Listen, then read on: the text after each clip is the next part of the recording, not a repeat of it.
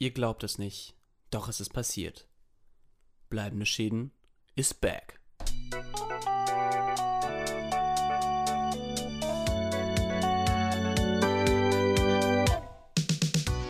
Bleibende Schäden.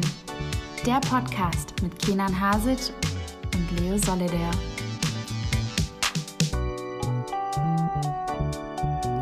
Guten Tag, liebe ZuhörerInnen, zu dieser neuen Folge, frisch aus der Sommerpause heraus, Folge 39 von Bleibende Schäden. Mein Name ist Leo Solidaire. Neben mir sitzt der wunderbar gut aussehende, erfrischt, erholte Kenan Hasic. Wie geht es dir?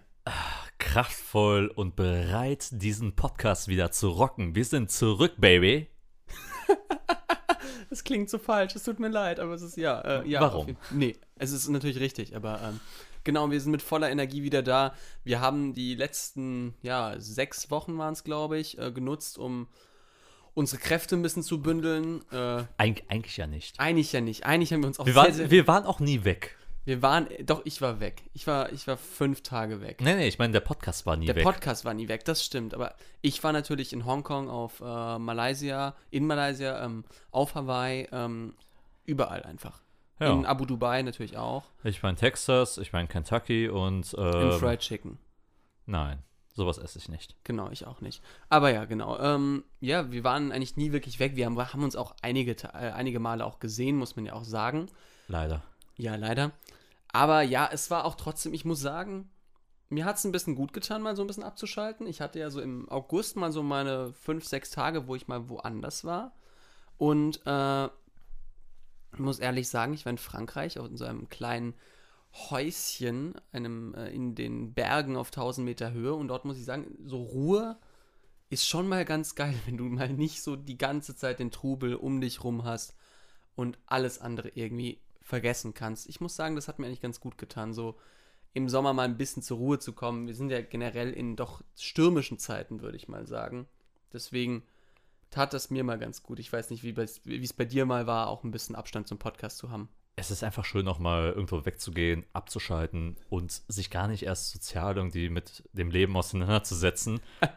Das machst du auch sonst nicht, ne? Nein, natürlich nicht. Ähm, ich bin in Deutschland geblieben. Ich bin in Düsseldorf und meiner äh, Heimat äh, ein bisschen immer hin und her Deinem Landschloss. rumgependelt. Deinem Landschloss, ne? Genau, äh, den Schloss Schwanenstadt.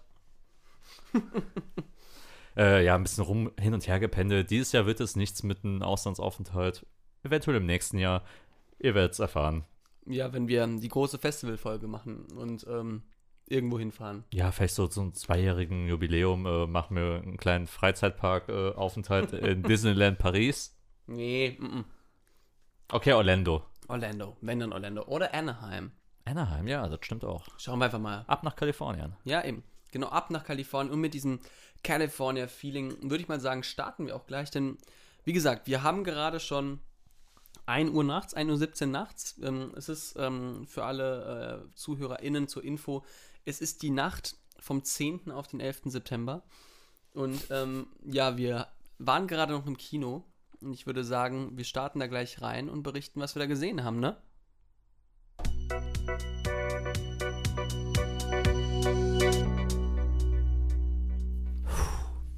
Leo, ich weiß nicht, wie es bei dir ist, aber Ich esse noch Nicknacks, du musst weiterreden. Okay, ich weiß nicht, wie es bei dir ist, aber holy shit.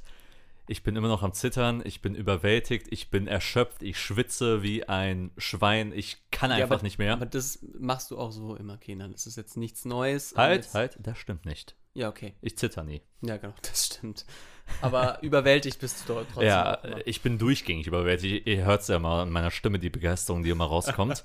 ähm, ganz klar. Nein, äh, Leo Solidar und meine Wenigkeit waren vorhin in Köln und haben einen sehr besonderen Film gesehen. Vielleicht einen der besondersten Filme, die dieses Jahr anlaufen werden.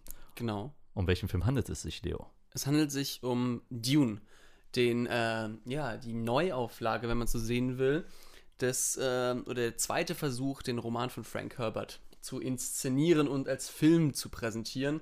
Diesmal als Zweiteiler. Ähm, ich weiß nicht, also manche, die Älteren werden sich vielleicht daran erinnern.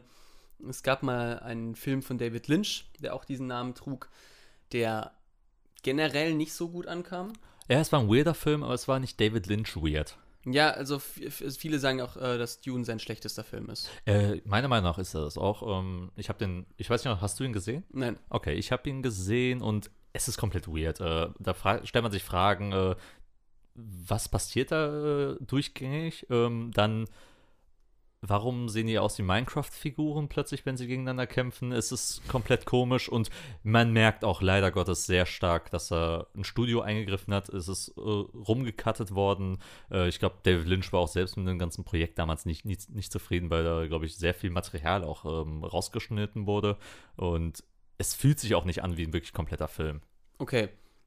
Und jetzt haben wir Dune von Denis Villeneuve, einem Regisseur, ich glaube, den wir beide sehr mögen, du vielleicht noch ein bisschen mehr als ich ähm, der aber für mich grandiose Meisterwerke gemacht hat, einfach in den letzten Jahren. Allein schon zwei Filme, die für mich ganz besonders waren, nämlich äh, Rival und ja. Blade Runner 2049. Blade Runner 2049 ist ja für mich vielleicht, ja, auf jeden Fall der, ich sag mal so, abseits von Dramen und so Sachen, die ich auch gerne schaue, ähm, ist das vielleicht für mich der besonderste Film der, 10, der 2010er Jahre gewesen. Mhm. Einfach ein absolutes Meisterwerk mit einem tollen Cast, einem Ryan Gosling, der zum ersten Mal so gefühlt nochmal was anderes gespielt hat den, als den netten Boy so ein bisschen, einer unfassbaren Visualität, einem tollen Harrison Ford, sogar Jared Leto hat sehr gut gespielt und ähm, und es war einfach ein würdiger Nachfolger ja. des großen Meisterwerks Blade Runner, ähm, was auch so als untouchable irgendwie galt äh, und nein, du kannst das nicht fortsetzen, wie willst du es machen? Äh, alle hatten Angst gehabt. Äh, ich hatte sehr große Angst gehabt, dass mich das enttäuschen wird, weil ich liebe Blade Runner. Du auch, Leo. Ja. Ähm, aber jetzt generell, wir ein bisschen zurück, es ist das Jahr 2013. Ich komme gerade aus dem Spanien-Urlaub wieder und es ist Oktober. Ich bin ein bisschen leicht müde, aber ich habe mir gedacht, ich schaue mir mal einen Kinofilm an. Es läuft Prisoners im Kino von Danny Villeneuve. Ähm, ich habe von ihm damals noch nie was äh, gehört, gesehen. Sehen noch Hugh Jackman, Jack Gyllenhaal spielen mit. Könnte ganz gut werden. Hat mich dann total weggefegt, äh, weggefegt aus den. Äh weggefegt. Nicht, ähm, also andere Assoziationen, die gerade Kenan Hasisch gesagt haben könnten, sind natürlich komplett falsch und erstunken und erlogen. Ja, äh, ich wir war. Sind, wir sind hier ein jugendfreier Podcast. Sa sagen sag wir es mal so, ich war überwältigt ja. Wobei, was ist Jugendfrei? Wir sind um 1 Uhr nachts hier. Ja, wir, sind, wir haben eine Night Session. Ja, es ist, wir, ähm, wir sind wie bei, ist es wie bei 9 Live im, im DSF damals. Auf jeden Fall, genau. Prisoners. ja, Prisoners, äh, überwältigend und ich habe dann gedacht, okay, es tut sich wieder was in der Filmlandschaft. Da kommt jemand, der Ideen hat, der ganz anders mit Licht, mit Kamera, mit Farben spielt und dann, dann habe ich den Film Enemy gesehen. Dann kam Sicario und dann kam Arrival, wo ich dachte, oh mein Gott, Science Fiction äh, ist wieder greifbar geworden. Dann der nächste Science Fiction Film mit Blade Runner. Holy shit, was passiert hier? Der Mann, kann er, kann er überhaupt was falsch machen? Dann habe ich nochmal so einen alten Film von ihm gesehen, einen seiner ersten, Die Frau, die singt. Auch ein fantastischer Film. Total, ähm, gar keiner redet darüber, aber sollte sich jeder unbedingt mal angucken oder jeder. Ähm, und jetzt Dune. Genau. Äh, Dune startet, wenn ihr am Montag diesen, äh, diese Folge jetzt hört, startet er erst am Donnerstag. Wir hatten das Glück, ähm, ihn im Rahmen einer Community Preview zu sehen. Hashtag keine Werbung, ne? Ähm, aber trotzdem liebe Grüße an Dominik Porschen. Äh, ich weiß nicht, ob er uns hört, wahrscheinlich nicht, aber ist jetzt auch nicht so schlimm. Aber vielen Dank, dass äh, wir daran teilnehmen durften und äh, mit dabei sein durften bei dieser wundervollen Erfahrung. Denn es war auch für mich, es war, natürlich haben wir beide schon wieder Filme im Kino gesehen, aber es war ein Film, der krass ist. Also wir wollen gar nicht zu viel spoilern, wir sagen auch kaum was über die Handlung. Es war einfach für uns unsere ersten Eindrücke. Ja. Ich komme aus diesem Film raus und zum ersten Mal, wirklich seit langem, also bin ich so, diesen Film muss man im Kino gesehen haben. Oh mein Gott, ist das geil. Der Sound fetzt einfach, der, der, der, also dein ganzer Körper vibriert bei diesem Sound und ähm, die Bilder sind für mich unfassbar stark. Äh, und es ist einfach für mich ein ganz, ganz krasses, äh, krasses visuelles Erlebnis. Also es ist auch dafür ein Film, wo man wirklich wieder sagt, den musst du im Kino gesehen haben. Der ist vielleicht, ja, wenn du ihn daheim auf dem Fernseher schaust, vielleicht trotzdem noch toll, aber nicht so krass, wie wenn du ihn halt in einem Kinosaal schaust. Denn dafür ist der gemacht. Ja.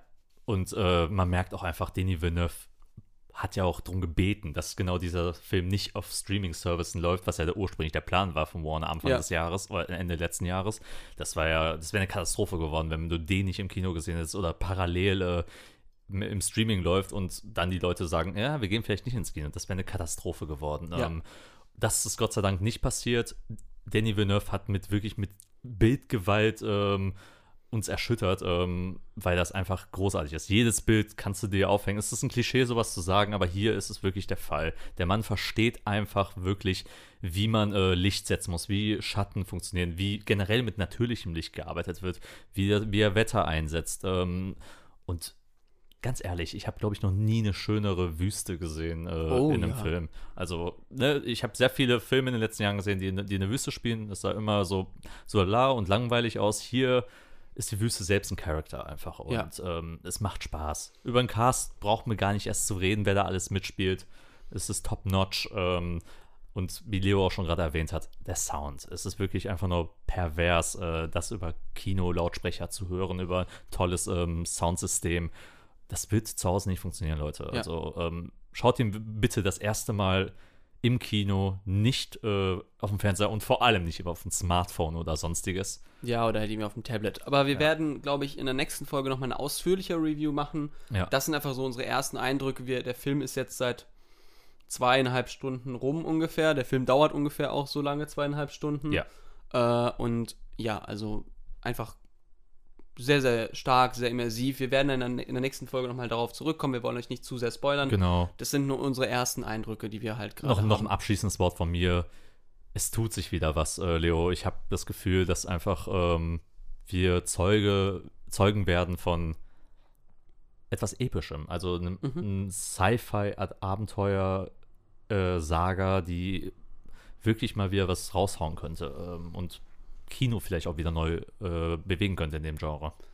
Ich möchte es auch so ein bisschen sagen, als ich rauskam, meinte einer der Männer neben mir, äh, ja, zum ersten Mal so richtig wieder krasses Star Wars-Feeling gehabt, ne?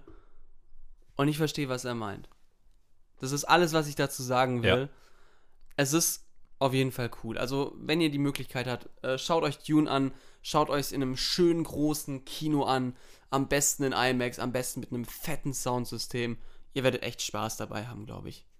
Alright, moving on. Moving on, denn wir haben ein paar Sachen noch, also die wir, über die wir reden können.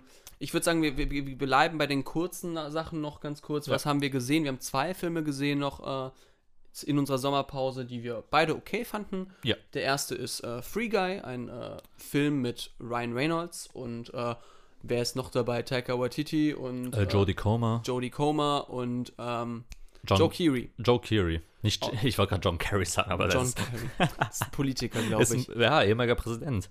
Nee, nicht Oder? Nee, nee. Ach nee, der war ähm, Vize vielleicht. Vize, war er mal, glaube ich. Genau, äh, aber, oder demokratischer Kandidat, egal. Genau. Joe Keery, a.k.a. Ähm, Steve. Steve, Har Steve Harrington Things, aus ja. äh, Stranger Things, genau. Äh, Free Guy ist vielleicht so, als würden Matrix und ähm, Randy Player One nochmal ein Kind bekommen, was sie mit sehr, sehr viel Videospielen haben aus, äh, also gefühlt aufwachsen lassen. Ich würde sagen, die, zwischendurch gab es noch eine Affäre mit Die Truman Show. Genau. Es ist ein ganz eigener Film und ich bin da reingegangen, auch wieder eine Community Preview damals und hatte null Erwartungen daran. Ich sagte, okay, wenn ich zumindest jetzt nicht enttäuscht bin, ist okay. Am Ende muss ich sagen, der Film hat Spaß gemacht. Der Film hat mich, ist einer der ersten Filme, die die Gaming-Community mal ernst nimmt. Und der sagt, ja, komm, wir, wir spielen mit den Easter Eggs davon.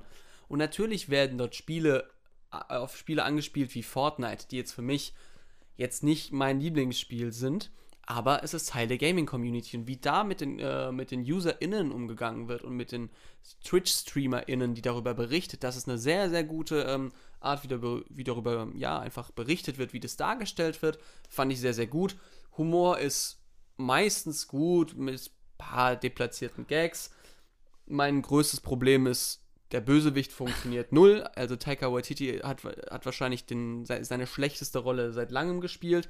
Er ist unfassbar schlecht ähm, geschrieben irgendwie, er funktioniert nicht. Die Story wird eigentlich nur von, ich sag mal, guten Charakteren getragen. Ja, aber ähm, für mich war es ein netter Popcorn-Film für zwischendurch, den man macht man nichts falsch, wenn man reingeht. Ja, ich würde auch so weit gehen und sagen, das ist vielleicht die beste Verfilmung über die Videospielbranche und auch über Ja. Videospiel an sich, selbst wenn es nicht mal ein echtes Videospiel ist.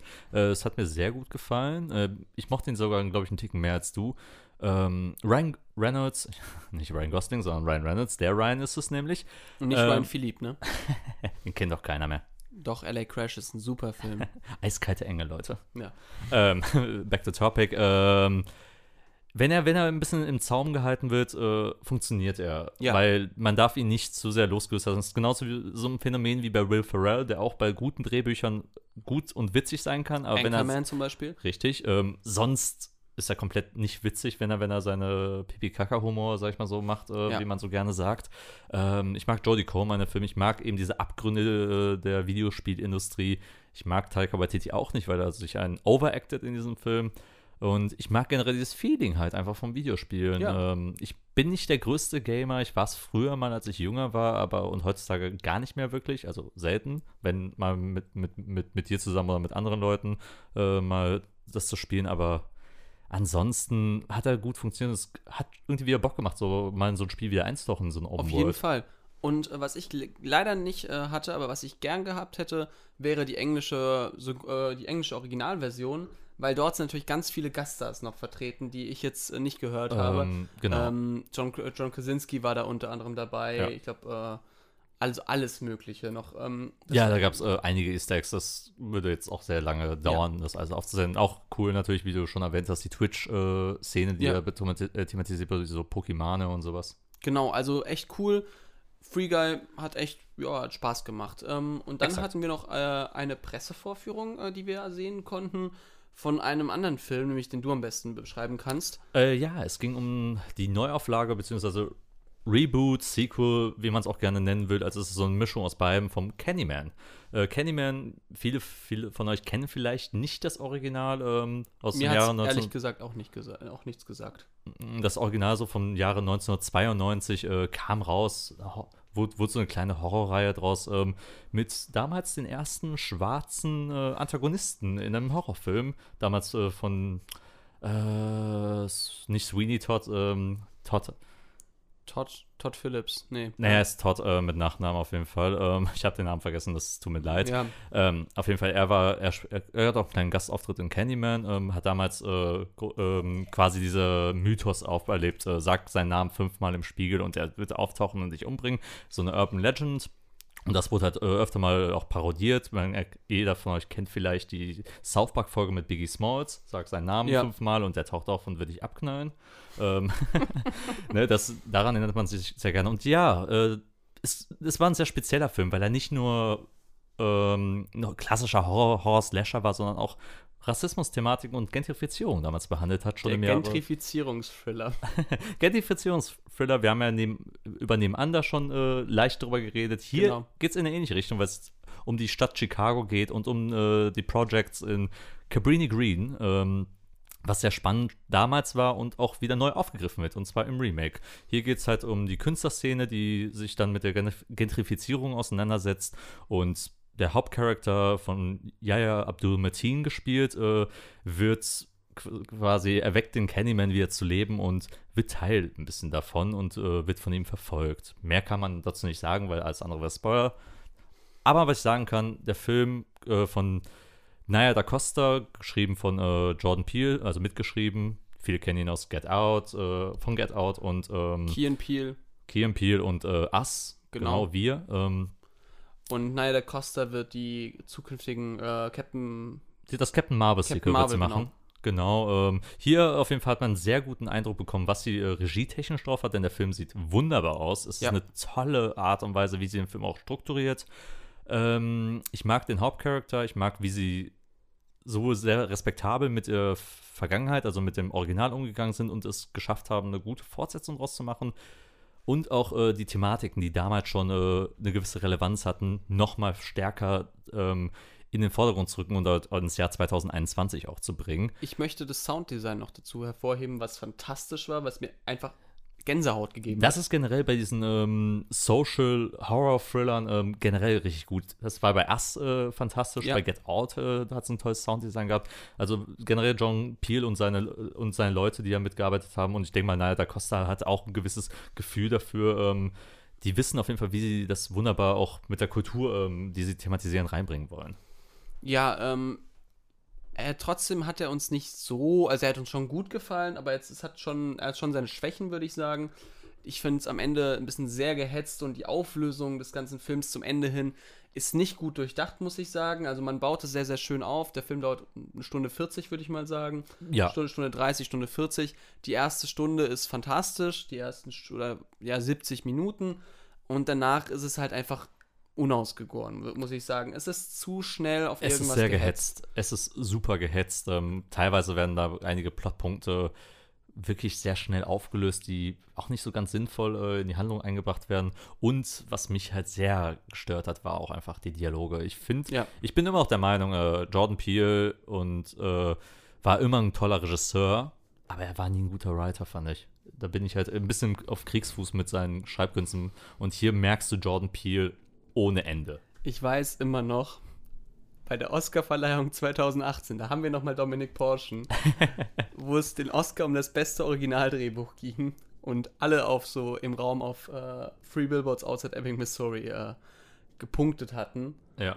Auch Dominik Porschen, diese äh, Oscarverleihungsparty. Wir saßen Kino, da in einem Kölner Kino Genau, und haben die Kölner live Kino. geguckt. Der das organisiert hatte und es ging halt und das beste Originaldrehbuch geht an Jordan Peele für Get Out und man hört aus der ersten Reihe, was ne Scheiße.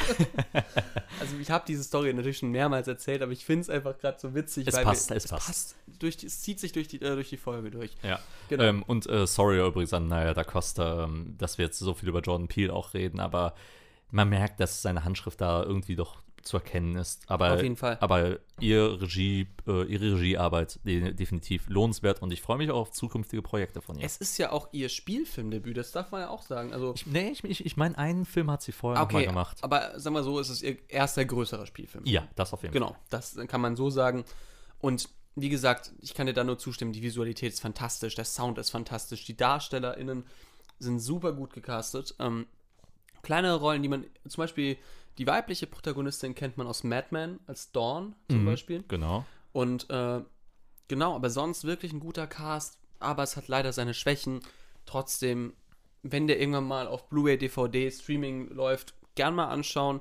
Ich werde mir auch mal den äh, Original Candyman anschauen, weil den ich, ich den auch eigentlich mal gern schauen würde. Den mag ich auch echt sehr. Also, den, den mag ich halt insgesamt auch ein bisschen mehr als die Neuauflage, weil ich äh, gerade noch mal schön finde, wie eben diese Thematiken nochmal verbunden werden, weil ohne es wirklich klar zu machen, hier ist es sehr eindeutig. Und ich mag diese Künstlerszenen auch nicht so ganz, weil es war, jeder Dialog war halt irgendwie Kunstinterpretation und ich mag es nicht. Es hat sich sehr äh, auswendig gelernt angehört, finde ich. Ja, finde ich auch. Aber ja, äh, ja, wenn wir schon gerade bei der Kunst sind, ich würde dann springen zu unseren zwei größeren äh, Filmen, die wir noch haben auf unserer Liste. Ja. Und ähm, der erste ist ein Film, den wir, äh, wir haben beide, wir haben beide in einem relativ kna zeit, zeit, zeitlich knappen Abstand voneinander gesehen. Das stimmt. Ähm, und beide auch gemeinsam. Beide auch gemeinsam, genau. Ähm, Candyman waren wir auch gemeinsam. Candyman waren wir auch gemeinsam und ich möchte über einen Film reden, der, ähm, ein deutscher Film, der dieses Jahr rauskam mit äh, Tom Schilling in der Hauptrolle von Dominik Graf. Und es geht äh, um Fabian oder Fabian und der Gang vor die Hunde. Oder wie es früher hieß, Fabian, die Geschichte eines Moralisten von Erich Kästner. Ein Film, ähm, der bei mir eigentlich auf der, auf der Must-See-Liste stand, muss ich ehrlich sagen. Ähm, ich, Wer, äh, wer, wer Leo kennt, weiß, wie er zu Fabian steht. ich äh, bin ja jemand, wo ich wirklich sagen würde, dass Fabian und der Gang vor die Hunde für mich vielleicht das wichtigste Buch für mich ist, einfach, äh, was ich je gelesen habe, weil es mir sehr, sehr viel gebracht hat. Ich habe dieses Stück erstmal gesehen. Ich habe immer ein paar Ausschnitte davor ge ähm, gelesen, mal aus dem Buch. Und dann, als ich hierher nach Düsseldorf gezogen bin, war das mein erstes Theaterstück oder zweites, was ich hier in Düsseldorf gesehen habe. Und ich habe die Inszenierung geliebt. Ich habe dann das Buch äh, drei oder vier Mal durchgelesen, habe mich sehr mit dieser Rolle irgendwie identifiziert, habe dich ins Theater da mitgeschleppt, habe unzählige Menschen äh, in diese Inszenierung mit reingeschleppt. Wie oft warst du da drin, Leo? Ich glaube sieben oder acht Mal. Äh, ich habe es einfach sehr, sehr gemocht und dann habe ich gehört, okay, es wird ein Fernseh oder es wird zuerst sollte ein Fernsehfilm daraus werden und dann hat man gesagt, wir machen einen Kinofilm draus. Und Thank Tom, God. ja, äh, und Tom Schilling in der Hauptrolle, dazu noch Albrecht Schuch, dazu Meret Becker, äh, Saskia Rosendahl, also ein unfassbar guter Cast einfach, der dort ausgewählt wird. Und ähm, Fabian oder Gang vor die Hunde, es ist, es ist nicht mehr das klassische Buch, muss man sagen. Es ist ein Film rund um äh, Jakob Fabian, einen Germanisten Ende der äh, 20er Jahre. Und eben, ja, der ein bisschen wie ein Beobachter durch dieses Berlin der End-20er, Anfang 30er Jahre geht und einfach die, ja, also alles beobachtet, der sich unsterblich, unsterblich verliebt in eine Dame, Cornelia Battenberg, und äh, der aber auch mit seinem besten Freund äh, Labude äh, seine Abenteuer hat, also nicht sexuell, sondern einfach seine, ähm, Abend, seine Abenteuer in der Gesellschaft hat und einfach schaut, was man da irgendwie ja noch erleben kann. Und es ist ein unfassbar gutes äh, ja, Gemälde dieser Zeit, würde ich sagen. Wir haben ein, in der, äh, im Film von Dominik Graf einen sehr eigenen Look, der dich manchmal gar nicht an die 20er, 30er erinnert, sondern manchmal für mich fast schon an so Ingmar Bergmann, äh, Familienbeziehungsdramen, so Filme so der 50er, 60er erinnert. Sehr, natürlich sehr ästhetisch, alles irgendwie auch, alle tragen Leinen, alle äh, schießen irgendwie so Sportschießen und äh, es hat einen ganz eigenen Vibe. Es, es fühlt sich auch an wie so ein ewiger Traum, also als ob ja. du halt wirklich äh, mit Fieber im Bett liegst und halt quasi in einem einschläfst und einen Traum halt aufwachst, äh, der dich halt komplett reinzieht. Genau. Was macht dieser Film alles so, so toll? Äh, was ist an diesem Film alles so toll? Ich finde den Soundtrack sehr gut gemacht. Ich finde die Narration, die so nie ganz verschwindet, aber immer da ist, von einem Erzähler, der sehr, sehr gut ist.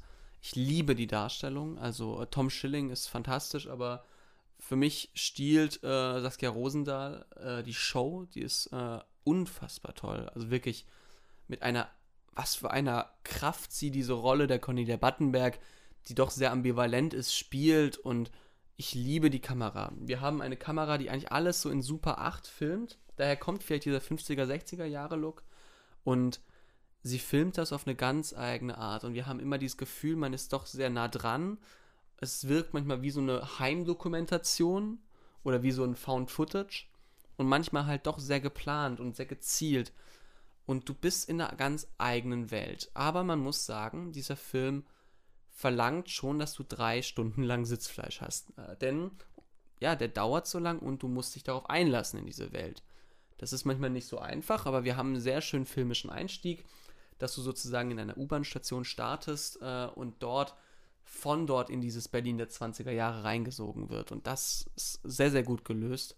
Und das finde ich sehr, sehr gut. Ähm, es, es ist ja auch quasi ähm, eine ewig lange Fahrt durch Berlin, die wir auch durchleben. Diese ja. Kammer, also generell, ich liebe diesen Einstieg einfach. Wirklich, ja. du bist in der U-Bahn und tauchst dann in dieses grelle Licht rein, ein bisschen Berlin der Ende der 20er.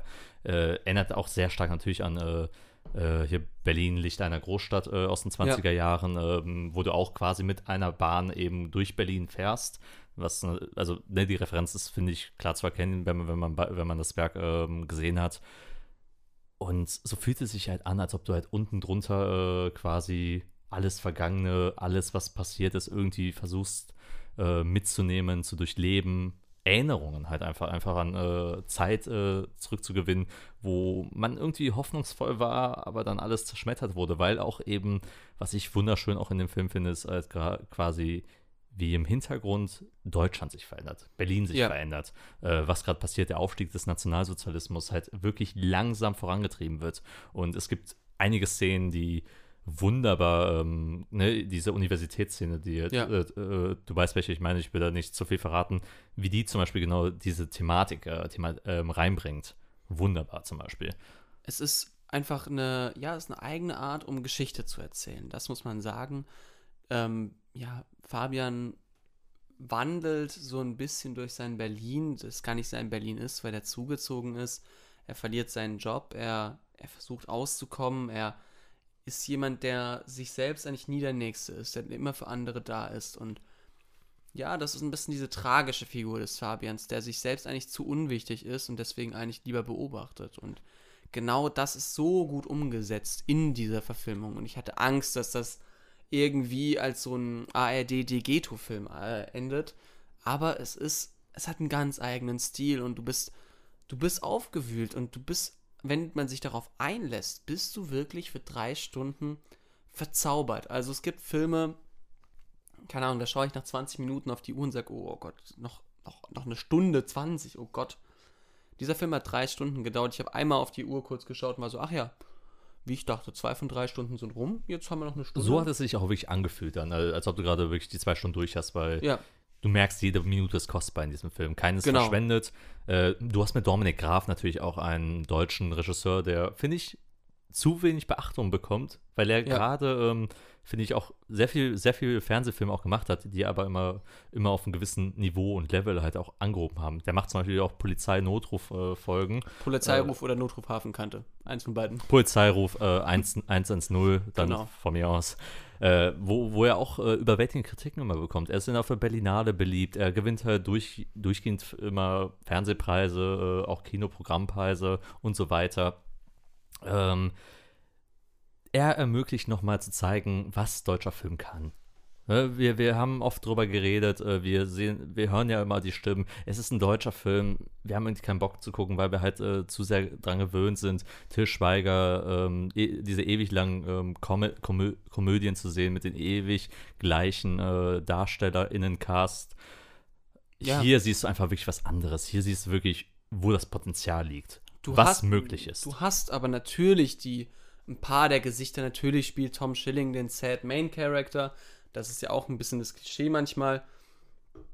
Aber er spielt es auf eine ganz eigene Art. Und wir haben Albrecht Schucht, den, ich glaube, wir beide lieben ihn spätestens seit Berlin-Alexanderplatz. Ja, er ist ja auch so der einer europäischen Shootingstars. Ja, ähm, er ist, er ist fantastisch. Und ähm, dann haben wir Saskia Rosendahl, die für mich, also ich kannte sie vom Namen her, aber ich habe sie nie so richtig krass wahrgenommen. ja, Und same. für mich ist sie die Entdeckung dieses Films. Sie ist, sie stiehlt allen die Show in ihrer, in ihrer Kraft und ich muss wirklich sagen, wir haben bei Nebenan gesagt, das könnte ein Kandidat für den Oscar sein. Also für den fremdsprachigen Oscar. Und für mich müsste man, es wird schwer sein. Ich glaube nicht, dass er es wird, aber wenn, Aber er sollte es. wenn ich entscheiden dürfte, würde ich sagen, nehmt Fabian als Kandidat für den Oscar. Er ist, er ist natürlich viel zu arzi für die Oscars. Das ist, das ist ganz klar, äh, das ist ganz klar, die werden den nicht nehmen. Ich bin mir ziemlich sicher, dass die wahrscheinlich einen Nachschuss mit Lars Eidinger vielleicht nehmen werden. Ja. Das könnte ich mir gut vorstellen. Hast du ihn eigentlich mittlerweile gesehen? Noch nicht. Okay. Aber allein schon, ich, ich sehe den Trailer, ich lese die Beschreibung, es geht, es geht um die Stasi und Deutschland schickt ihn hin. Das ist ganz einfach. Aber ähm, für mich wäre 2006 ja funktioniert. Ja, 2006 hat er funktioniert, aber für mich ist Fabian oder der Gang vor die Hunde eines der schönsten Bilder einfach, die man schicken kann, weil das in keinster Weise irgendwie moralisierend ist, obwohl es die Geschichte eines Moralisten ist, wie der Untertitel mal hieß, sondern einfach ein Abbild ist. Und mein einziger Kritikpunkt ist, es gibt, ja, es äh, wurde viel dazu geschrieben, wie gesagt, es ist gar nicht mehr so nah am Buch dran. Eine halbe Stunde davon ist eigentlich komplett neu dazu geschrieben und das funktioniert sehr, sehr gut. Es gibt ein paar aber Szenen, die ich finde, die so gut in den Film reingepasst hätten und ihm noch mehr vielleicht diese tiefe Ebene äh, ver- verliehen hätten, die wir leider nicht drin haben. Aber das ist Meckern auf sehr, sehr hohem Niveau. Denn für mich ist Fabian eine der, ja, der Offenbarungen dieses Kinojahrs für mich. Absolut. Und vielleicht auch gerade der wichtigste deutsche Film des Jahres, weil er nochmal zeigt, wie ich schon gesagt habe, was möglich ist, wie viel Potenzial drin steckt und dass alle zukünftigen FilmemacherInnen sich mal an so einen Standard versuchen zu orientieren. Es muss kein drei Stunden Epos sein wie Fabian, aber, aber ein Kreativitätsstil sollte man sich einfach mal orientieren und zu zeigen, ja, es steckt Kreativität drin. Es ist möglich, ähm, gute deutsche Filme zu machen. Wir müssen nicht äh, auf ewig belächelt werden. Genau, also Wolfgang M. Schmidt, den wir jetzt auch nicht immer ähm, einer Meinung sind, hat ein Video-Essay gemacht äh, oder ein, eine Analyse zwischen ähm, Felix Krull, der ja jetzt rauskam, und Fabian. Und wenn man diese beide, beiden Filme miteinander vergleicht, sieht man, was da für Welten dazwischen liegen. Das ist einfach nur Ja. das. Ich habe Felix Krull ja auch erst vor vorherigen Tagen gesehen. Äh, fand, ich, fand ich eher schlimm. Also das ist genau eben, da wird das Problem aufgezeigt, was halt gerne äh, aufkommt, weil da hast du eben das klassische äh, sichere Kino, was sie halt machen. Genau. Und ja, das ist unsere Meinung zu Fabian. Also es ist ein Film, der leider sehr in an Kinokassen gefloppt ist. Also der nicht viel eingespielt hat. Ich weiß nicht, wie hoch das Budget war, aber man hätte sich vielleicht ein bisschen mehr erwartet. Aber Ja. es ist natürlich ein sehr nischiger Film, Trotzdem, wenn ihr die Chance habt, den irgendwo noch zu sehen, seht ihn euch an. Und ich würde sagen, Kindern, wir kommen zum letzten Film, den wir äh, noch haben. Ja. Ähm, ich würde aber sagen, dass wir für diesen Film noch eine Triggerwarnung aussprechen, denn Mhm. äh, ja, es geht um eine doch recht explizite Gewaltdarstellung. Äh, nämlich wir reden von Quo Vadis Aida, äh, dem bosnischen Kandidaten für die Oscarverleihung 2021. Ganz genau. Ähm, Covades Aida, ein sehr besonderer Film, weil er nämlich den 11. Juli 1995 thematisiert, ähm, das große und schreckliche Attentat oder der Genozid äh, von Srebrenica. Ähm, ja, äh, ein schwerer Film, ähm, um drüber zu reden, weil ich halt äh, auch gerade selbst natürlich äh, eine gewisse Betroffenheit natürlich mitfühle, weil ich äh, jetzt, äh, in Bosnien ja auch selbst geboren bin, quasi zum Ende des Krieges und meine Familie den Krieg ja auch am eigenen Leib mit erfahren hat. Deshalb war es eine sehr besondere Erfahrung äh, für mich und ich glaube auch für dich äh, Ja, genau. selbst, Leo, natürlich, ähm, das zu erleben und ähm, mal generell über so ein Thema zu reden, was leider Gottes viele Menschen einfach, einfach gar nicht auf dem, auf dem Schirm haben. Ähm, ein Thema, was, glaube ich, nie wirklich in Schulen, ähm, in Nachrichten vielleicht ein, äh, einmal alle paar Jahre mal ausgepackt wird, ähm, wenn, wenn das Remember Srebrenica oder so mal kommt. Aber das ist so der erste Film, der diese Thematik, glaube ich, am, am aktuellsten greift und auch vielleicht ganz besonders ähm, hervorhebt. Und auch zu Recht, finde ich, äh, eine Nominierung auch für den Oscar bekam. Und ja, worum geht's? Es geht um Aida, die ähm, als Übersetzerin für die äh, UN, ähm, Für die UN-Truppen. für die äh, UN-Truppen, äh, die, oder beziehungsweise die niederländischen UN-Truppen äh, in äh, Srebreni- Sre- Srebrenica ähm, unter, ähm, quasi arbeitet. Auch. Also das sind auch die Truppen im Umland, äh, wo die station äh, stationiert sind. Genau, es geht quasi darum, äh, die geflüchteten Menschen aufzunehmen und äh, sie versucht äh, während des ganzen Prozesses dieser Aufnahme ihren, ihren Mann und ihre zwei Söhne ähm, mit in diese Basis in Sicherheit zu bringen, weil natürlich die Angst halt immer vorschwebt, dass die Serben halt unterwe äh, unterwegs sind, die gerade Srebrenica eingenommen haben und in Verhandlungen mit den äh, Truppen stehen.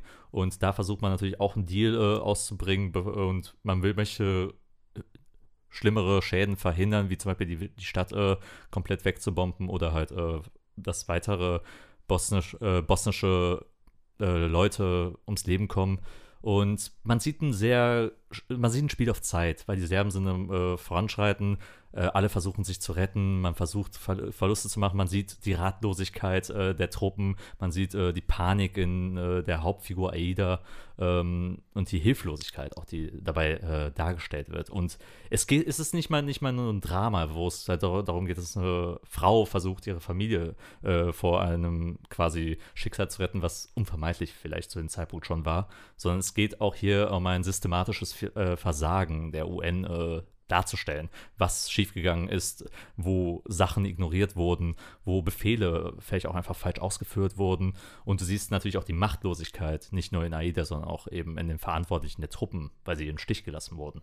Genau, es ist ein ganz klassisches äh, Personendrama, würde ich im ersten Sinne sagen. Also wir haben, kein, wir haben keine großen Action-Szenen oder sowas. Wir haben, wir verfolgen relativ nüchtern, würde ich sagen, Aida bei ihrem Alltag in der Basis, wie sie zu Verhandlungen äh, nicht mitkommen darf, weil die Serben ihre eigenen ÜbersetzerInnen haben und sagen, wir nehmen keine BosnierInnen als ÜbersetzerInnen mit auf die Verhandlungen.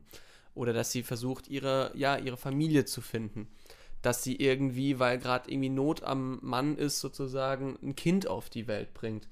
Und dass sie, keine Ahnung, in einem Traum sich daran erinnert, dass irgendwie noch zwei Jahre davor die serbische Minderheit ähm, und oder die serbischen Bevölkerungsgruppen und die bosnischen Bevölkerungsgruppen gemeinsam die schönste Frisur Ostbosniens damals gekürt haben. zwei Jahre davor. Ja. Und dieser Film stellt so viele Aspekte auf eine sehr ruhige, nüchterne Art, ohne jetzt große, große emotionale Ausbrüche. Er ist, er ist nicht melodramatisch. Nein, er, er, macht das nüchtern und gar nicht mal im positiv-negativen, wertenden Sinne, sondern einfach, er erzählt das sehr stringent durch.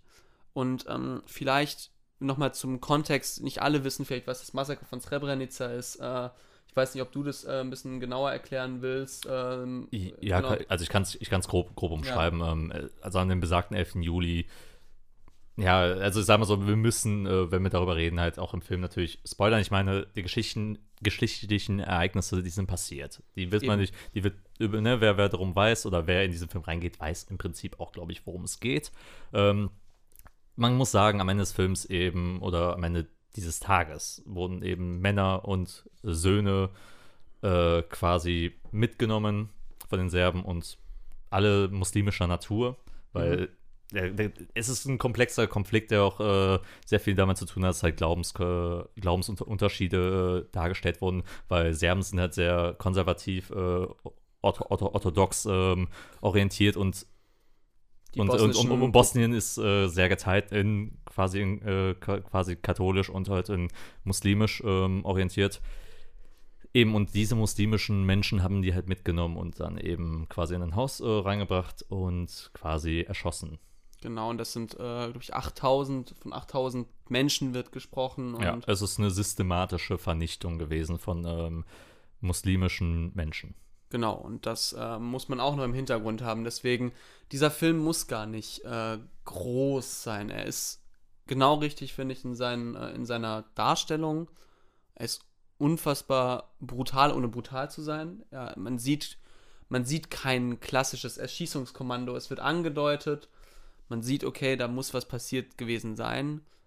Und der nächste Moment ist, dass du Frauen hast, die durch eine Leichenhalle äh, gehen, weil man Leichen ausgebuddelt haben und ihren Handfeld von Turnschuhen ihre Männer, Kinder, Enkel, Großeltern erkennen sollen. Und es ist ein unfassbar schlimmes Ausmaß an einer Hilflosigkeit, die dargestellt wir- wird und an, einer, an einem Versagen von Hilfestellung. Wenn du da Frauen, die alles verloren hast, sagst, wir lassen euch rein ohne klassische Seelsorgerin oder Seelsorger und ihr sollt einfach mal erkennen, ihr könnt es anhand von dem T-Shirt mein Sohn sein.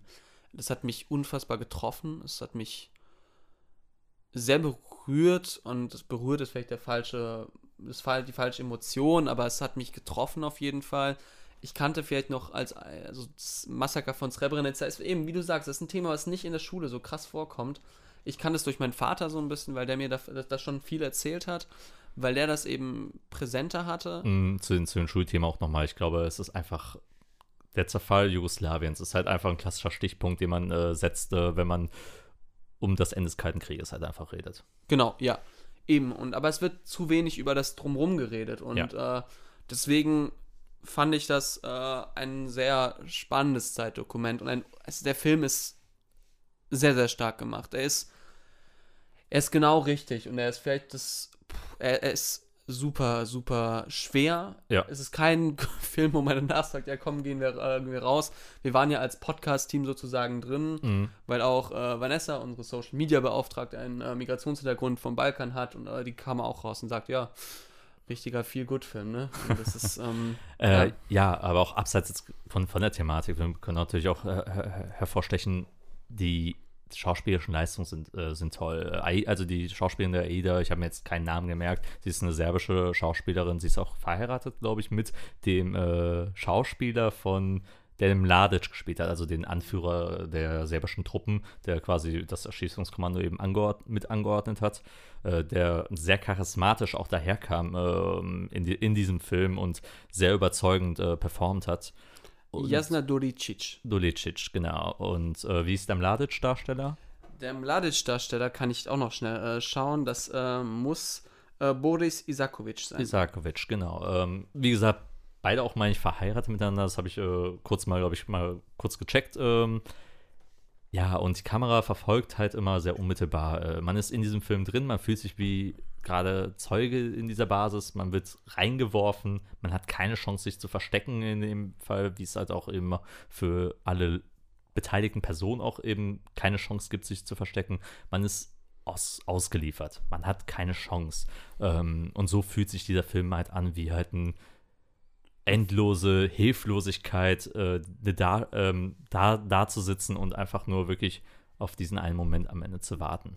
Auch hier ist das Soundkonzept wieder sehr, sehr spannend. Ich äh, finde, es ist sehr minimalistisch gehalten und das, Mhm. man hat ein Thema, was sich ab und zu mal aufzeigt und das wird genau in den richtigen Momenten gezeigt. Du hast eine sehr, sehr gut dargestellte Historizität. Also, ähm, als wir dann äh, rausgingen und man sagte, ja, okay, wenn du da die, die Männer damals zum Beispiel siehst, die diese T-Shirts tragen, du und Vanessa, ich meinte auch so, ja, mein Vater, mein Onkel, mein Cousins, ja, wenn du auf Familienbilder schaust, so sahen die aus. Und die Ästhetik ist, ist, perfekt, die Ästhetik ist perfekt, ist perfekt getroffen. getroffen. Ja. Und ähm, es ist wirklich, es ist einfach ein sehr, sehr starker Film. Und also dieser Film hat sich für mich eingebrannt. Ähm, ich glaube, wer sich vielleicht mehr noch neben diesem Film für den Zerfall Jugoslawiens und vielleicht die Schicksale ähm, interessiert, sollte sich auf jeden Fall, das ist zwar kein Geheimtipp, aber Herkunft von Saja Stanisic mal durchlesen. Das ist ein sehr spannendes äh, biografisches Buch, auch ähm, was mhm. Jugoslawien auch, glaube ich, sehr gut thematisiert, zumindest für mich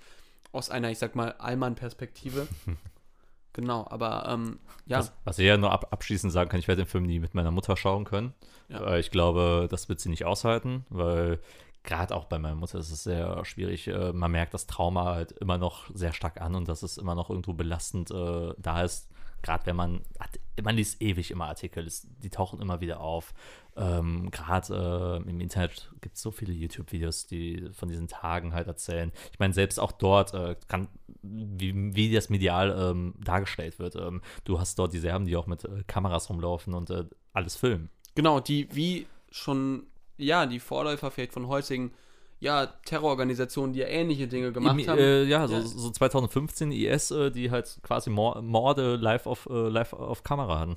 Und das ist ungefähr bei den Serben, nur dass da die Propaganda anders ist, dass sie sagen, ja, schaut mal, wir sind so nett zu den Bosniern, wir schicken jetzt in Busse und bringen die, die um, im umliegenden Dörfer. Und das ist Richtig. halt, das ist diese, äh, ja, diese Propaganda und die Medialisierung dessen. Und das ist äh, auch da stärker dargestellt einfach. Absolut. Das ja. Äh. Es, ist, es ist kein einfacher Film, aber. Ja, im Kino werdet ihr ihn wahrscheinlich aktuell nicht mehr gucken können, zumindest bei uns im ja. Düsseldorfer Raum. Äh, wenn ihr die Chance habt, schaut ihn euch gerne an. Von uns beiden eine klare Empfehlung. Ja, also es ist, wie gesagt, ihr müsst dafür in der richtigen Stimmung sein. Das ist sehr, sehr wichtig. Es ist kein Film, den man mal so abends runterschaut bei einem Gläschen Wein. Das ist halt nicht so. Deswegen schaut euch diesen Film an, wenn er euch interessiert und wenn ihr euch bereit dafür fühlt. Aber für mich war es auch nochmal eine neue Perspektive und natürlich da eine Perspektive, die mir nochmal die Augen geöffnet hat über ein Thema, was ich zumindest wusste, es existierte. Und aber wo ich auch merkte, es war halt, es ist sehr wichtig halt auch für viele Menschen, die, glaube ich, davon betroffen waren oder die aus solchen äh, Milieus einfach mal kommen. Auch, äh, ich denke auch für dich war es ein wichtiger Film. Und deswegen, ja, es ist ein, ja, einfach sehr, sehr spannend. Ja, es ist zum einen hilft das auch, glaube ich, vielen Leuten nochmal diese Vergangenheit nochmal aufzugreifen, zu, be äh, zu bewältigen und auch vielleicht gerade, weil es immer noch so nah ist. Ne? Ähm, ich meine, das Ende das ist halt, oder der, der Kriegsanfang ist ja gerade mal äh, 30 Jahre. Ja, 30 Jahre sind jetzt äh, um und in vier Jahren wär, wird, wird, wird, wird das auch 30 Jahre dann äh, sein, dieser Tag. Und das wird halt nochmal dann sehr spannend sein, äh, wie man drauf, da nochmal drauf reagieren wird. Und ich, ich würde mir sehr gerne wünschen, dass halt auch mehr darüber geredet wird, weil es wird halt gerne vergessen. Ja, dann, äh, ja, ich würde sagen, Kenan. Ich würde sagen, wir setzen eben wir, kurz ab. Wir setzen mal ab und äh, gehen gleich rüber in den Serienteil, denn da haben wir noch auch noch ein, zwei Empfehlungen. Genau. Alright.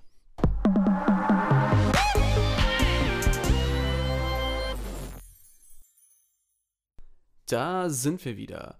Denn, ja, genau, wieder jetzt im Serienbereich. Genau, äh, die Stimme ist ein bisschen wieder befeuchtet worden, ist nicht mehr so trocken ähm, und wir haben äh, die Tränen weggewischt. Wir sind bereit wieder für etwas Herzhafteres.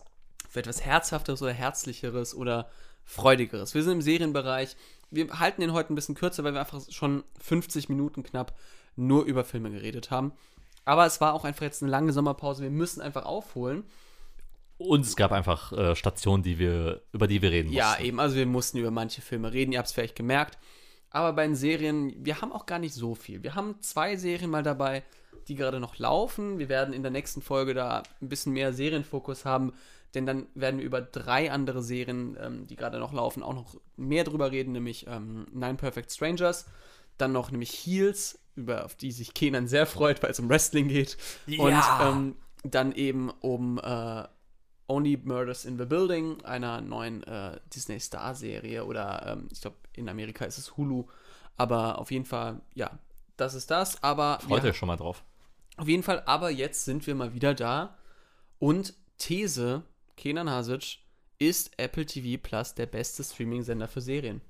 Ich glaube, aktuell bewegt es sich auf einem guten Weg, was Kreativität angeht. Ähm, Ja. Weil die schaffen es nämlich mit guten Formaten zu locken, die einmal in der Woche veröffentlicht werden. Und, Und mit- irgendwie. Und mit auch gar nicht so viel Mitteln, muss man sagen. Es ist jetzt keine Mi- Milliardenproduktion. Nein, es sind kleine Produktionen, die aber es schaffen, aufgrund eben ihrer Wärme, ihrer Thematiken und ihrer gar nicht mal so großen A-Lister-Kategorie äh, Kategorie von SchauspielerInnen äh, zu punkten.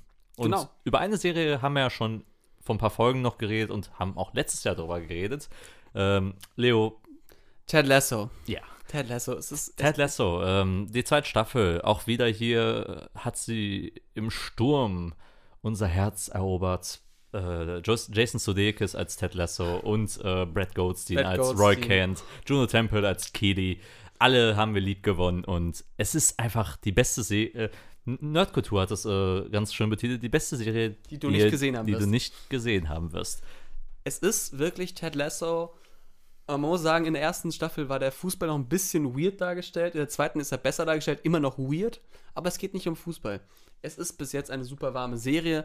Ähm, es gibt zwei Folgen, die vielleicht ein bisschen schwächer sind als die anderen, aber Ja. die trotzdem dann in der guten Sache aufbauen. Deswegen ist es gar nicht so schlimm. Wir werden allerdings äh, zum Ende, wenn die, wenn die Staffel dann komplett durch ist, nochmal einen längeren Block dafür haben. Das Trotzdem wird wahrscheinlich auch in der nächsten Folge Genau, der Fall das wird sein. wahrscheinlich in der nächsten Folge der Fall sein. Ähm, ich fand es einfach unfassbar toll. Es ist äh, bis jetzt.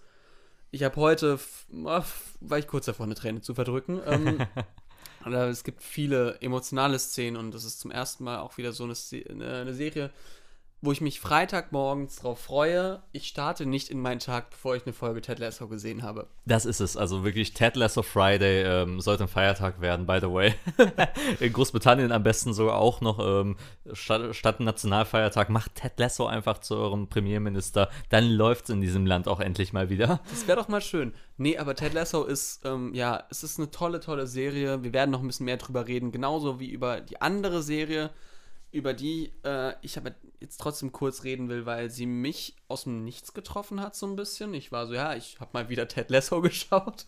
Und dann kam so Mr. Corman und ich so, okay, ey, das ist doch Joseph Gordon-Levitt auf dem Cover, den man kennt so aus 500 Days of Summer oder ähm, Inception, Inception. Batman Dark Knight Rises. aus allen möglichen Filmen. Und, und natürlich der geilste Film ever, Don Don, John. John. Genau, aber eben ich so, okay, Joseph Gordon-Levitt und äh, zehn Dinge, die ich an dir hasse, ist ja auch, glaube ich, oder? Ist es nicht das? Oder? Ist das nicht, boah, keine Ahnung, war es nicht, war's nicht damals in der Zeit von Matthew McConaughey? Irgend, also Irgendwie sowas. In, in irgendwas hat er auch mitgespielt, so Rom-Com-mäßig. Der, der, der ist ja, das ist eigentlich ganz interessant, nämlich der ist ja in der, in der Serienlandschaft groß geworden. Genau. Kennst du noch die Sitcom Hinterm Mond gleich links? Ich habe es nicht gesehen, aber der Name Da, sagt da hat was. er seinen Durchbruch geschafft. Ach, krass. Ja, nee, und auf jeden Fall Joseph Gordon-Levitt habe ich da gesehen. Und ich dachte, ja, okay, cool. Schaust du mal rein. Und die erste Folge erinnerte mich sehr an, ja, nämlich, was könnte es sein? Eine Serie mit äh, Aziz Ansari. Masters of None. Master, Master of None. None. Master of None, genau. Nicht Masters of the Universe, Nee, Master, Master, of None. Master of None. Und das war so mein erster Eindruck der ersten Folge. Zweite Folge komplett anders. Jetzt sind wir bei Folge 8. Es ist jede Folge ein eigenes Meisterwerk. Wir werden auch da wieder ein bisschen drüber reden. ja. Wenn es dann äh, an der Zeit ist, auf jeden Fall, auch da merken wir wieder Joseph Gordon-Levitt. Also in der ersten Folge, glaube ich, führt der Regie, ist der Hauptdarsteller, produziert, schreibt das Drehbuch. Ja, es würde mich auch nicht wundern, wenn er, die, wenn er die auch die Musik schreibt. Ja, auch möglich. Also er ist überall und das finde ich auch wieder geil, dass eben so eine Freiheit gegeben wird. Apple TV Plus macht sehr, sehr viel richtig, denn wir haben es heute mal kurz zusammengefasst. Was haben wir auf, äh, auf Amazon ziemlich viel leider? So Sachen wie Cinderella, die halt jetzt. Äh, Den habe ich mir letzte Tage angeguckt und ich fand den schrecklich. Genau, aber halt so irgendwie, ja, so das irgendwie, ja, nicht, nicht, nicht Fisch, nicht Fleisch ist, ne? Ja, es ist halt so ein Mix aus, man kauft gute Serien ein und dann die, die eigenproduziert oder aus den eigenen Amazon-Studios kommen, wirken so sehr unbeholfen. Genau, dann bei Netflix haben wir gefühlt 170 äh, Originals pro Jahr. Davon sind 10 fantastisch, 20 sind gut, Und der drei- Rest 30 ist okay und der Rest ist furchtbar. ist wirklich Ausschussware und bei denen hat man mal oft das Gefühl, schaut da überhaupt einer mal drüber äh, über, über die. Serie? Ja, ja über, über die werden wir auch noch äh, irgendwann mal wieder ja, reden. auf jeden Fall. Genau, nee, aber dann haben wir das und dann haben wir Disney Plus, was auch okay ist, aber halt anders, ne? Ähm, die haben immer abhängig von dem, was sie haben. Sie profitieren einfach von einem großen Katalog. Das ist Sie profitieren auch mit der Zusammenarbeit von Hulu. Ja, das ist es auch wieder. Und genau, wir haben einfach diese verschiedenen ähm, Streamingdienste und Apple TV Plus tut sich hervor, weil sie bei ihren Eigenproduktionen einfach mal neue Wege gehen. Und das finde ich fantastisch. Man muss auch sagen, das, was Kosten, äh, also in diesem Paket drin ist, sind ja auch nur ihre Eigenproduktion. Das ist ja das Besondere an Apple TV Plus. Es ist halt nicht, dass du jetzt dir auf einmal Pa- der Godfather 1 bis 3 angucken willst, dafür musst du nochmal extra, extra zahlen. Ne, darüber kann man natürlich auch reden, aber das, was du dort siehst, ist halt alles Apple. Und das ist über die meiste Zeit gut gemacht. Auch Boy State, den ich ja empfohlen hatte in unseren Ja. Sommertipps, ist da drin. Hey, ich kann auch nur sagen, schaut euch For All Mankind an, schaut euch Little America an, äh, tolle Serie. Ähm, Wolfwalkers, toller Animationsfilm. Das Schaut euch einige- Cherry an. Richtig, richtig guter Film. Äh, auch Musikdokumentation, die äh, Billie Eilish Doku. Die Billie Eilish Doku, Beastie Boys Doku, die habe ich immer noch nicht gesehen, aber die wurde mit Kritiken, ähm, also mit positiven Kritiken überhäuft. Ja, es kommt einfach sehr, sehr viel dazu und ähm, ich glaube, jetzt kommt die Tage noch was Neues, glaube ich, raus, irgendwie in der Musikdoku-Landschaft. Ich weiß es gerade nicht, aber auf jeden Äh, ich meine die Aha-Doku. Die Aha-Doku ist es, glaube ich. Aber auf jeden Fall, ja, wir werden da noch viel mehr drüber reden, wenn die Staffeln vorbei sind. Da werden wir auch nochmal genau drüber gehen, was bei Mr. Corman ist. Es ist eine Serie, die ein bisschen, also die auf jeden Fall mit, äh, ich würde mal sagen, psychischen Erkrankungen spielt, die aber einfach hauptsächlich Joseph Gordon-Levitt in den Vordergrund stellt. Ja, es und ihn dann das machen lässt, was er am besten kann, nämlich Schauspielern und einfach verdammt gut Schauspielern. ja, es ist, es sehr viel halt über Selbstfindung, über eigene Ident- Identität, wo will ich hin. Es ist eine sehr experimentelle Serie auch vor allen Dingen, weil Ja. jede Folge fühlt sich anders an. Jede Folge ist ein eigenes Experiment und jede Folge ist quasi ein kleiner Kurzfilm. Äh, wir haben uns darüber unterhalten, das könntest du halt auch auf Filmfestivals äh, oder auf Kurzfilmfestivals laufen lassen. Da wir ja auch ein bisschen involviert darin sind, ähm, mehr Infos folgen in der Zukunft, äh, betrachten wir so etwas genauer und Ja. ähm, ja, genau. Und ist- es ist total toll. Also es ist eine Miniserie, die ist als Miniserie auch ausgelegt. Ich hoffe, dass es auch so bleibt, weil ich glaube, die paar Folgen reichen mir auch äh,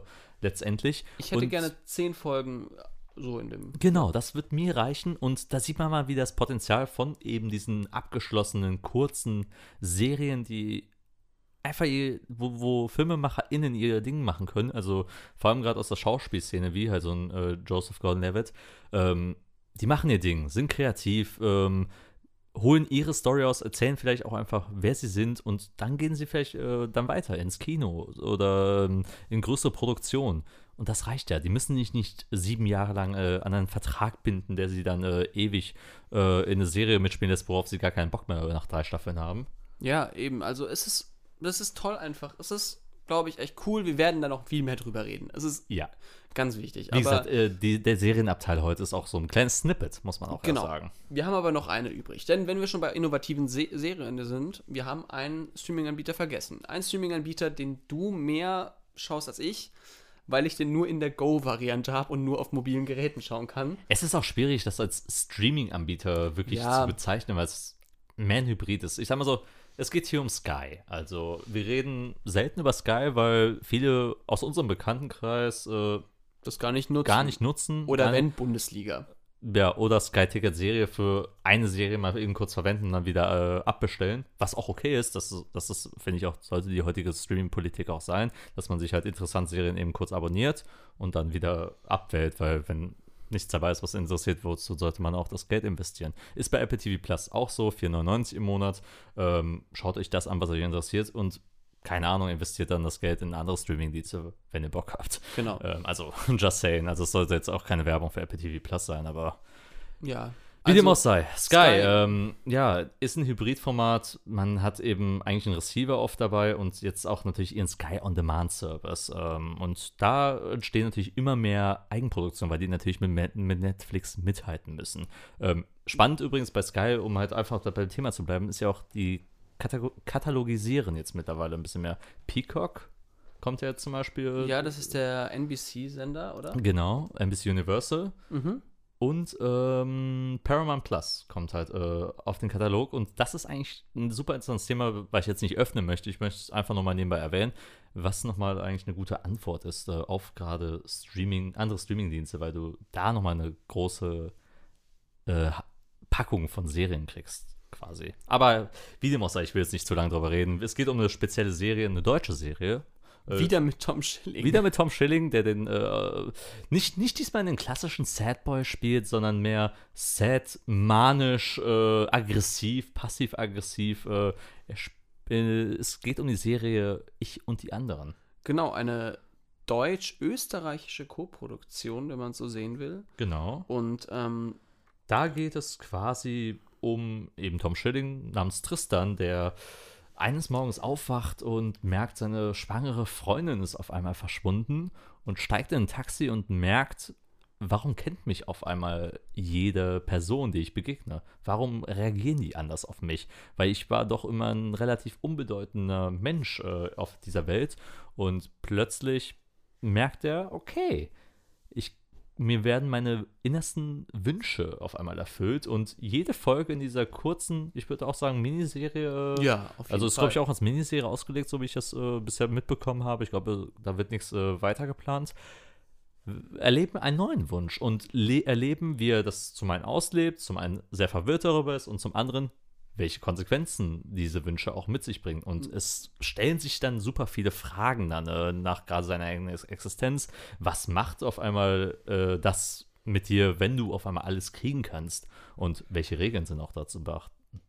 Und welche Gefahren sieht man vielleicht nicht? Zum Beispiel, wenn man eben sagt, ich möchte, dass mich alle lieben. Irgendwann kann es anstrengend sein, dass sich alle lieben, weil ja alle hinter dir her sind, weil sich ja alle lieben. Das ist ja genauso, ey, ich, ich, ich glaube, wir haben uns alle schon mal was Unrealistisches gewünscht. Ich habe mir sicher auch schon mal gewünscht, keine Ahnung, ich wäre super gern prominent, bis du dann mal so eine Doku wie halt bei Britney Spears siehst und sagst, okay, die ist ja dauernd nur noch gehetzt von Paparazzi, äh, von Paparazzi, ne? Ja. Und da willst du vielleicht auch nicht mehr dauernd prominent sein. Und genau so verläuft ungefähr ich und die anderen. In, ich glaube, es sind sechs Folgen. Ja. Sechs Folgen, alle so, ich würde sagen, 50 Minuten, 45, 40, 40 bis 50 Minuten. 40 bis 50 Minuten, immer mit einem eigenen Überthema. Was wäre, wenn mich alle lieben? Was wäre, wenn ich für alle unsichtbar wäre? Was wäre, wenn sich alle anderen lieben? Genau, das deutsche Marvels What If. Ja, genau. Und das ist so grandios umgesetzt, weil die Figuren so fucking abstrus einfach sind. Weil sie gefühlt. Also Tristans Familie ist eine absolute Chaoten-KünstlerInnen-Familie. Unfassbar. Also, äh, hast du jemals so eine toxische Familie gesehen? Ich weiß es nicht. Also du hast Martin Wuttke als Vater, Sophie Reuss als Mutter und äh, Sarah Victoria Frick als äh, lesbische Performance-KünstlerInnen-Schwester. Also es ist ganz weird, aber es, Und, es ist und es, es ist schön, wie, die, wie, wie Running Gags äh, aufgebaut werden, die Ja. sich wirklich durch jede Folge ziehen. Zum Beispiel ähm, mit dem Penis-Night, den äh, sein Vater zum Beispiel besitzt. Genau, und ja, in jedem Szenario wird irgendwie dem Vater der Penis amputiert oder er wurde amputiert. Und äh, es ist sehr freudianisch, die ganze Serie. Richtig. Frei nach dem Motto, äh, bewahre mich vor dem, was ich am, wa- wa- was ich mir wünsche oder so ein bisschen. Äh, es so ein oder, bisschen. oder, oder halt, äh, pass auf, was du dir wünschst. Ja, genau. Und es spielt mit so vielen Ebenen. Wir haben einen unfassbar tollen Cast. Wir haben, Tom Schilling spielt super, Sophie Reuss als Mutter spielt super. Wir haben Mavi Hörbiger als beste Freundin, Franziska, die so eine ein bisschen abstruse Rolle spielt, würde ich mal sagen, über, aus der man nicht ganz schlau wird, würde ich sagen. Die finde ich ja tatsächlich ist noch die wandelbarste Figur, weil Ja. sie halt jede Folge immer eine andere Persönlichkeit auch mit sich bringt.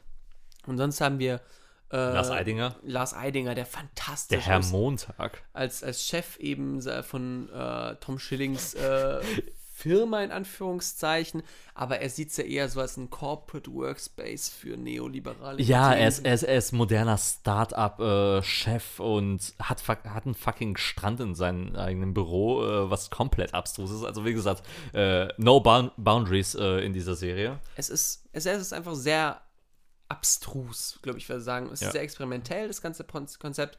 Und das macht es so spannend, finde ich. Ja, und äh, um auch den Kreis nochmal mit äh, Fabian zu schließen, es offenbart nochmal, was für ein Potenzial auch deutsche Serien haben können, wenn man einfach den Leuten kreative äh, Freiheiten lässt. Weil wie philosophisch, wie exist existenziell äh, mit den ganzen Fragen, die da aufgeworfen werden, ist die Serie.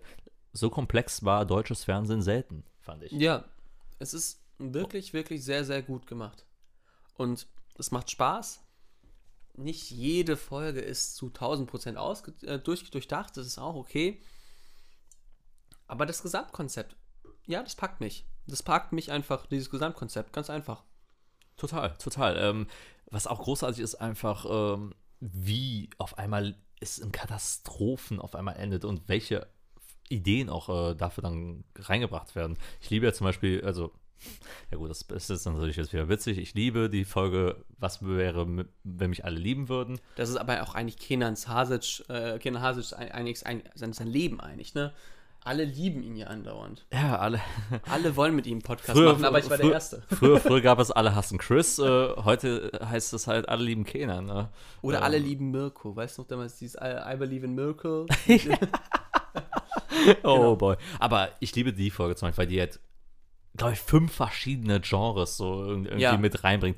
Klar, auf eine, wenn, wenn ich das jetzt so sage, klingt das natürlich, könnte total unbalanciert sein, äh, chaotisch, vielleicht gar keine wirkliche Handlung zu geben. Das ist auch okay, darauf ist die Serie auch aus. Ähm, dass das eben man nicht immer folgen kann, dass man auch, finde ich, eine Replay-Value hat, weil es mhm. so viele Details, so viele kleine Überraschungseier äh, gibt, die man erst finden muss. Und auch Tom Schelling wieder so sehr selbstreflexiv auch mit sich selbst halt auch umgeht. Ich muss einfach sagen, ja, diese Serie ist toll. Und ich würde sie auch einfach abschließend mal einfach mal sagen, schaut mal rein. Lasst euch ja. nicht verunsichern von der ersten Folge. Es ist ein Konzept einfach, weil man es vielleicht nicht so gewohnt ist im deutschen Fernsehen, dass man vielleicht eher schneller so ist, ja, okay, ich schalte mal ab. Schaut mal die ersten zwei Folgen und dann, es macht einfach Spaß. Man muss reinkommen, das weiß ich, aber es lohnt sich, ganz sicher. Ganz klare Empfehlung meinerseits. Und dann würde ich sagen, Kenan, wir sind jetzt schon durch mit den Serien. Wie gesagt, war eher ein kleines Snippet. Und deswegen, ja, äh, es ist wieder Zeit. Wir haben ja auch über die Sommerpause ein paar Tracks auf die bleibende Trackschädenliste gemacht. Ich weiß nicht, wie viele du hast, aber. Ähm, Boah, ich muss erstmal überhaupt nachgucken, weil ich mir. Ja, du so hast ja so viele einfach ge gemerkt, ne? Das ist es halt. Wie viele hast du denn? Also, wir können ja mal sagen, was so die letzten Tracks waren, die wir drauf hatten. Wir hatten als letzte Tracks noch drauf gemacht. Insgesamt war es, glaube ich, ähm, wir hatten Madonna Hawk äh, Complex von mir als äh, Tipp. Wir hatten Peach ähm, von Future Islands als dein Tipp. Äh, wir ja. hatten Living in the Heart of Love äh, von den Rolling Stones als Tribute für Charlie Watts, der leider gestorben ist, der Drummer der, ähm, der äh, Rolling Stones. Woodchuck von Crywank, was äh, aus unserer lieben Social Media Redaktion kam. Und Killing Me von Sasha Cable und Georgia Smith. Das war unser Community Voting, wenn man so sehen will. Danke an alle, die da mitgemacht haben. Ja, waren einige schöne Sachen dabei. Genau, und ich, ähm, Hau du mal die erste Garde ersten? raus. Naja, mach ruhig, mach ruhig zwei, ähm, drei. Okay, ja, also weil ich. Ich muss hab, eh noch gerade suchen. ja, ich, ich habe ja äh, insgesamt ähm, habe ich ja fünf Songs dabei. Ich weiß nicht, wie es bei, bei, dir ist. Aber ähm, ich habe als ersten Song von Sam, Da wo du herkommst. Ein Song, Sam ist damals gestorben, ist ein, war ein deutscher Rapper oder ein hatte mit seinem Bruder eine Rap, Rap-Crew damals und da, wo du herkommst, ist ein unfassbar starkes Stück über Alltagsrassismus, ist ein toller Track, den ich erst so richtig entdeckt habe, als Sam gestorben ist, äh, um ehrlich zu sein, der aber für mich ja doch sehr, sehr, sehr präsent war eine Zeit lang in meinem, in meinem Leben, den ich sehr, sehr gern gehört habe, weil er doch sehr gut die Realität vielleicht in den kleinen Provinzen, in so kleinen Provinzstädten darstellt, was es heißt, anders zu sein und selbst für uns, die eben vielleicht nicht mal aufgrund, aufgrund ihrer Hautfarbe diskriminiert werden, ist noch was anderes. Aber dieses Jahr, da wo du herkommst, bin ich zu weiß, äh, äh, bin, bin ich zu weiß für den Afro-Shop, aber zu, äh, zu schwarz für den Country Club. Also solche Sachen. Das ist einfach eine, ja, das ist einfach eine krasse, eine krasse Line und hat es einfach sehr, sehr gut getroffen damals. Genau, deswegen würde ich das drauf packen. Und ich möchte als Gegenpol von Jungle All of the Time draufpacken. Ein unfassbarer, was ist das? Neo-Soul, ich weiß nicht, was es ist. Ich habe keine Ahnung von Genres. Jungle All of the Time, was für ein Hit einfach. Der läuft bei mir rauf und runter die letzte Zeit. Genau. Sehr nice, sehr nice. Ich war gerade am überlegen, ob ich treuen soll, den neuen David Hasselhoff-Track äh, nehmen soll. Nein, nein. Nein, ähm, ich nehme mal, ich nehm mal erstmal einen Klassiker. Äh, Den haben Okay. wir gerade im Auto gehört. Ja. Ähm, Jungle Boy, also Tarz Tarzan Boy in dem Fall, Ja. wenn wir schon beim Thema Jungle sind. Ähm, von Bo Baltimore, glaube ich, also heißt die. Ja, ich glaube, Baltimore. Baltimore, genau. Äh, ist seit Wochen Ohrwurm bei mir. Ähm, ich liebe den Track, der verbreitet gute Laune und äh, ist einfach nur zum Mitsingen. Dieses Wow, wow, ne? Das ist äh, super auch für einfach Autofahrten geeignet, wie wir gerade dargestellt haben. Dann ähm, einfach mal unsere ein bisschen thematisch äh, unsere Playlist zu brechen. Nehmen wir mal einen Künstler, den wir eigentlich selten reingebracht hätten, oder vielleicht gar nicht, aber ich mach's einfach. Shindy. Shindy, okay. Mit dem Track Mandarin. Der kam letzte Woche raus und ich liebe den Beat. Der ist ein richtig geiler Beat und ich finde, ich habe Shindy nie gefeiert, aber irgendwie hat, er mir, hat das mir sehr angetan in den Track, weil er auch einfach mit so einer normalen Stimme einfach mal gerappt hat. Ähm, textlich natürlich sehr banal unterwegs, aber es hat immer irgendwie so einen guten Flair drauf. Es hört sich gut an, er hat eine Einen gute guten Stimme. Flair hat's drauf. Ja. Einen guten Flair. Genau, aber ja, ähm, Shindy mit Mandarinen ist, ist drauf. Ähm, hast du noch was? Weil sonst mache ich noch weiter. Ich habe Mach du mal die nächsten zwei. Ah, komm, ich, ich habe noch was. Ähm, äh, ich habe nämlich noch, ich habe es ganz vergessen. Wir haben ja jetzt auch ein Drangsal-Album, was herauskam. Da müssen wir noch Sachen draufpacken, ne? Aber egal, das kommt noch gleich. Ich habe erstmal noch von Fatoni Alles zieht vorbei. Wir haben keinen Fatoni-Song auf, äh, in dieser Playlist. Das ist furchtbar für mich. True, true. Alles zieht vorbei war für mich vielleicht einer der Songs 2019 für mich. Andorra war mein Album des Jahres 2019. Wir packen ihn einfach drauf. Wir waren nämlich bei Edgar Wasser und Fatoni auf dem Konzert. Das muss einfach drauf. Heute, heute vor einer Woche. Ja, heute vor einer Woche. Genau. Und dann packe ich noch drauf Mikey Ferrari mit Truth Is, einem sehr, sehr coolen Singer-Songwriter, Anti-Pop, keine Ahnung, Folk-Song. Finde ich ziemlich cool. Keine Ahnung, wie der mir vorgeschlagen wurde. Macht mir aber einfach immer Spaß. Und weißt du was? Ich hau noch einen drauf. Okay, mach es. Weil dann habe ich noch was. Dann habe ich danach noch. Nämlich, ich haue nämlich noch von den Leoniden den Song Paranoid drauf. Den finde ich auch richtig, richtig gut. Gefällt mir sehr, sehr gut. Der, den habe ich auch gehört, der ist ein toller Song. Hm, ich habe jetzt noch theoretisch einen, den ich reinnehmen könnte. Auch wieder was anderes, weil wir es so in unserer Playlist nicht dabei haben. Einen japanischen Song. Oh, einen japanischen Song. Den ja. habe ich dir, glaube ich, gestern oder vorgestern Ja. mal geschickt. Äh, Kasi Ninare. Äh, habe ich tatsächlich aus dem Wrestling. Äh, oh Wunder. Ähm, ist ein Ohrwurm, ist ein sehr anime-lastiger Song, aber ich mag ihn, keine Ahnung, weil er einen Ohrwurm auch irgendwie bei mir auslöst. Und es ist ein geiler Song zum Mitsingen, wenn man sich mal ein bisschen mal die Lyrics mal durchliest und äh, versucht, Japanisch zu sprechen. aber es funktioniert natürlich nicht. Okay, den packe ich auch noch drauf. Und dann habe ich jetzt einfach noch drei.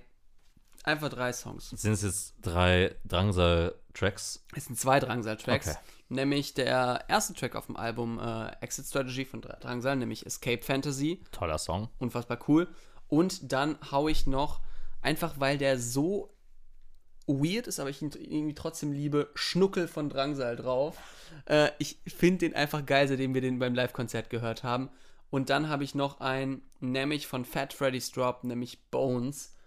Nicht Bones MC, sondern wirklich Bones, also Knochen. Unfassbar guter Song, kommt auch noch mit auf die Playlist. Und dann würde ich sagen, haben wir jetzt nochmal viel neuen äh, Stuff auf die Playlist. Ich darf das gleich, dann noch nachher machen. Deswegen, ich würde sagen, oh, wir haben jetzt 2.30 Uhr. Kenan Hase, ich glaube, wir haben genug gehabt. Voneinander oder vom Podcast? Sowohl als auch, würde ich sagen. Sowohl als Als auch. Aber- Da, da, da, da. Ich habe keine Ahnung, was du singst, aber wir singen weiter. Sowohl als auch. Beenden wir diesen Podcast, denn wir singen bis zum. Ende und verabschieden uns jetzt. Das war Bleibende Schäden. Gute Nacht. Best.